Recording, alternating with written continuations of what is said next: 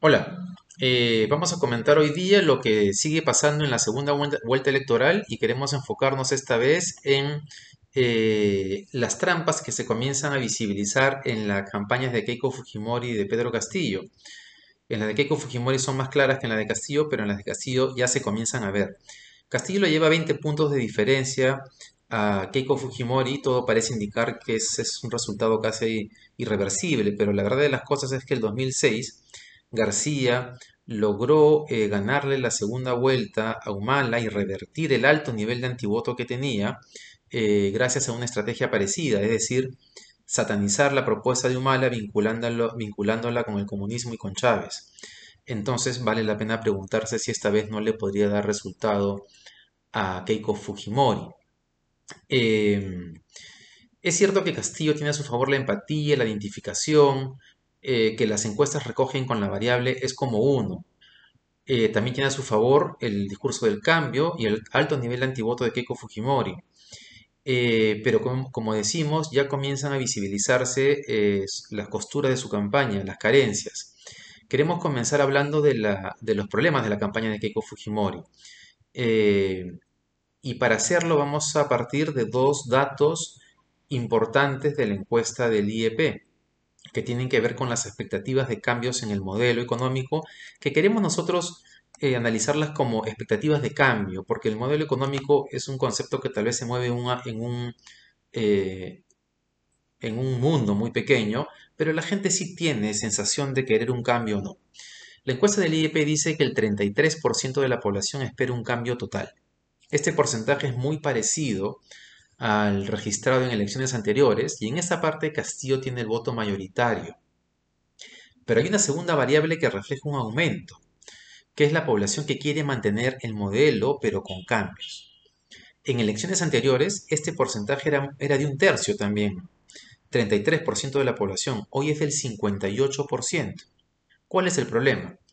Que como vemos hay una mayor porcentaje de la población que está esperando un cambio y sin embargo Keiko Fujimori ha enfocado su discurso en, el en mantener el statu quo.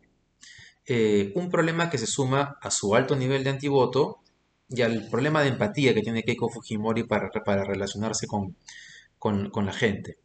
Y una variable a, tener en cuenta cuando, cuando Keiko terruquea al votante de a Castillo, está terruqueando también al votante de Castillo que esa es una variable que puede terminar jugándole en contra. Ahora veamos eh, cuál es el problema de la campaña de Pedro Castillo vinculada a esta misma pregunta del IEP.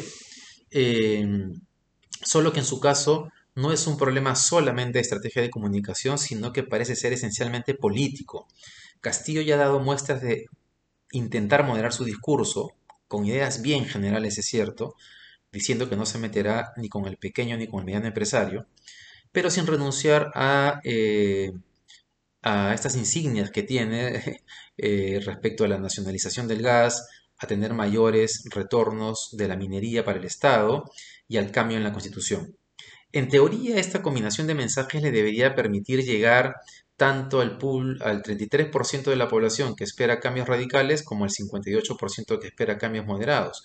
El problema es que Castillo comienza a revelar que tiene muy poca idea de cómo hacer esos cambios, primero, eh, que tiene ideas muy básicas del Estado en general y que tampoco tiene equipo alguno para hacerse cargo del Estado ni para implementar sus propuestas.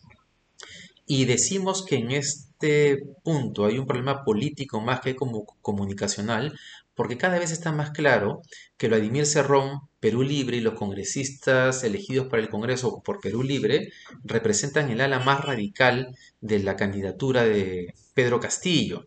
Entonces, la pregunta que es válida hacerse es si más allá de la declaración de Castillo respecto a que él gobernará y no Cerrón, es posible que él consolide la moderación de su discurso si es que el partido y su bancada en el Congreso se oponen a una moderación. Más aún, preguntarnos si es que es posible que él convoque técnicos como los que estaban alrededor de Verónica Mendoza, si es que su bancada en, el Congreso y Perú Libre se oponen a, una, a un gesto así.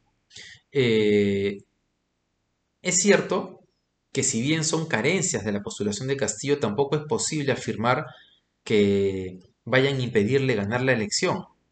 Pero si sumamos a eso los ataques constantes respecto a lo que él representa, respecto al comunismo y Venezuela y, los vínculos con Movadef, ese combo podría terminar teniendo algún impacto que se visibilice en la próxima encuesta. Lo que no sabemos es si va a ser así, pero lo segundo, si incluso sería suficiente para revertir una ventaja tan amplia como la que tiene eh, Castillo sobre Keiko Fujimori. Eso lo sabremos en las próximas semanas, dependiendo de lo que hagan y lo que dejen de hacer tanto, tanto Pedro Castillo como Keiko Fujimori.